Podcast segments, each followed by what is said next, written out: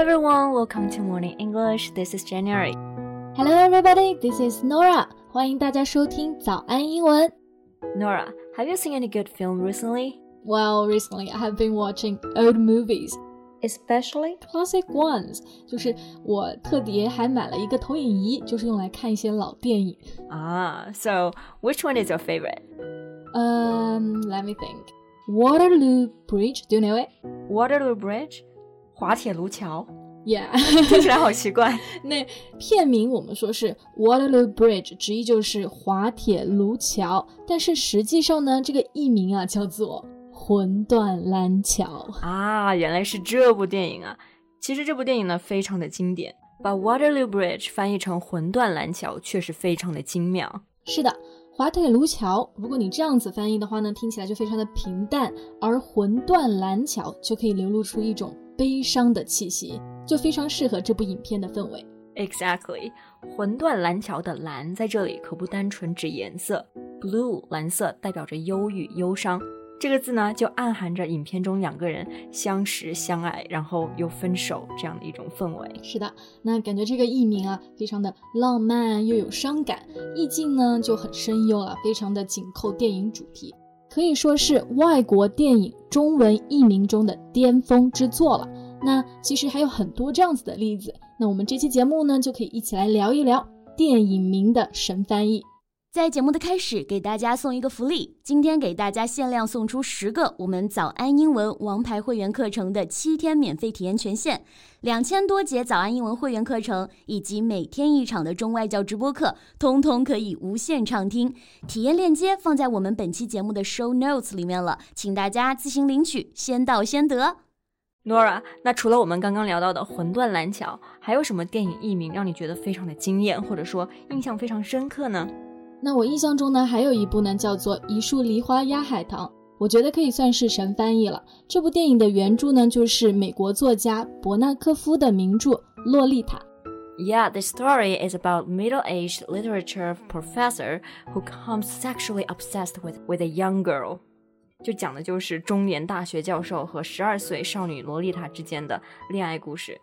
那么，为什么它被翻译成“一树梨花压海棠”呢？那其实刚刚这句话“一树梨花压海棠”看起来很美啊，其实是在调侃年龄大的人娶年轻的妻子。讲直白一点呢，就是老牛吃嫩草。看来文人还是非常会内涵的。是的，所以其实这部影片啊，它还挺受争议的，因为里面的女主角其实比较年轻，所以有的人会觉得这个就好像道德不是特别的正。不过我们现在看的主要还是翻译嘛，“一树梨花压海棠”真的与电影的情节是不谋而合的。我们可以看出来，译名的译者他对于古典诗词的功底也是非常深厚了。嗯，那 Jane，你能不能够想到其他的电影那些翻译的名字是非常出彩的呢？嗯，我想到一部叫做《Bathing Beauty》。So Nora, how would you translate it?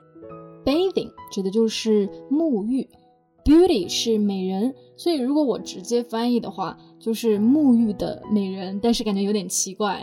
是的，是不是感觉不够优美？那么这部电影呢，最后被翻译成了《出水芙蓉》。啊，那这么一翻译，就让我联想到了那个诗句嘛：“清水出芙蓉，天然去雕饰。对，而且啊，“出水芙蓉”四个字不但与英文原名相吻合，也符合剧中花样游泳的场景，非常的切题。嗯，那我刚刚其实还想到一部电影，它的原名叫做《Ghost》，你能想到是哪部影片吗 Ghost 不是鬼吗？难道是恐怖片？？Actually, no. It's a classic romantic movie. 其实呢，这是一部非常浪漫的爱情片。我相信你肯定听说过，它的中文译名呢就是《人鬼情未了》。啊，原来是这一部，确实翻译的很好。人鬼点明了主题，但是呢，又没有完全的脱离原名 Ghost。情未了三个字一下就把故事的重点给点明了。Right. 那说到爱情片啊，我想起来还有一部电影的译名也非常的优秀，原名叫做 Flipped。Flipped，哎，这个电影我知道，怦然心动这两个词呢，其实就是非常的搭配啊，因为 flip 有翻转、跳跃的意思，在俚语中呢，我们也可以用它来表示非常高兴、狂喜，就是高度兴奋嘛。那这部电影中呢，就用这个词描述了少年少女们的恋爱的情感，怦然心动，flipped。就恰好表达出了那种奇妙的情感。对，所以都是非常贴切的。那我们刚刚呢聊的都是一些经典电影的译名。So, as a die-hard Disney fan, let's talk about the Disney movie title translations. 是啊、说到迪士尼的这个电影译名啊，我感觉都是一个模式，就是什么什么什么奇缘。对，有一部分电影确实是这样，比如说《Cinderella》灰姑娘的故事就被翻译成了《仙女奇缘》，那火遍全球的《Frozen》被翻译成了《冰雪奇缘》。对，还有我最喜欢的动画片《Tangled》也被翻译成了叫做《魔发奇缘》。哎，刚刚讲的这个《魔发奇缘》，其实讲的就是长发公主的故事，对吧？对，嗯，那还有就是，我记得迪士尼最新的公主 Moana，她的故事呢也被译成了《海洋奇缘》。是的，所以我们只要看到是什么什么奇缘，我们大概就知道这是迪士尼的公主片了。对，除了奇缘系列呢，其实皮克斯它的总动员系列应该也是被大家所熟知的。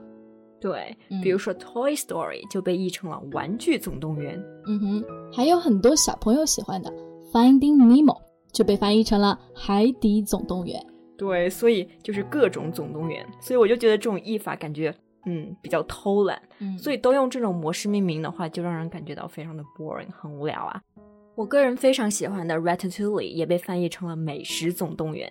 那相比而言呢，我就更喜欢台湾版的译法，叫做《料理鼠王》。通过名字，我们就会知道电影的主人公是一只老鼠，而且听起来也比较有食欲。嗯，是的，而且香港的译法嘛，特别喜欢用谐音梗，把这部电影呢就翻译成了五星级大暑。大暑呢，谐音就是大厨嘛，对加上五星级，就简练的概括了故事内容。不过大暑，我觉得听起来有点让人害怕哎。那香港的译名呢，不仅爱用谐音梗，而且啊脑洞还很大，非常有意思。比如说《Lady Bird》这部电影呢，我们大陆就是直译的博德小姐，而香港却译成了不得鸟小姐。这个鸟就是小鸟的鸟。那我觉得湖南人听到了可能会听成不得了小姐。那其实仔细去品读啊，它的这个翻译不得其实是跟这个原名片中的 bird 是谐音，所以这里的不得鸟和不得了其实也是一个谐音梗，用来评价片中的女主角也非常的恰当。对，所以乍一听不得鸟小姐，感觉比较雷人，但是细品之后还感觉挺不错，挺契合的呢。那还有一些香港的译名呢，就感觉会让人有点摸不着头脑。比如说 Mr. Mrs. Smith，就是史密斯夫妇嘛，在香港呢就变成了史密夫决战史密七。这个就真的比较 搞笑了。对，那还有温情电影《The Bucket List》遗愿清单，在台湾呢被翻译成了一路玩到挂。我觉得我们这一期不是在讨论那些非常出彩的翻译名，而是那些神翻译名了。对，真的是神翻译。所以这部电影呢，不知道的还以为是无厘头搞笑片。那你看，让 Jane 都已经笑到声音都嘶哑了啊！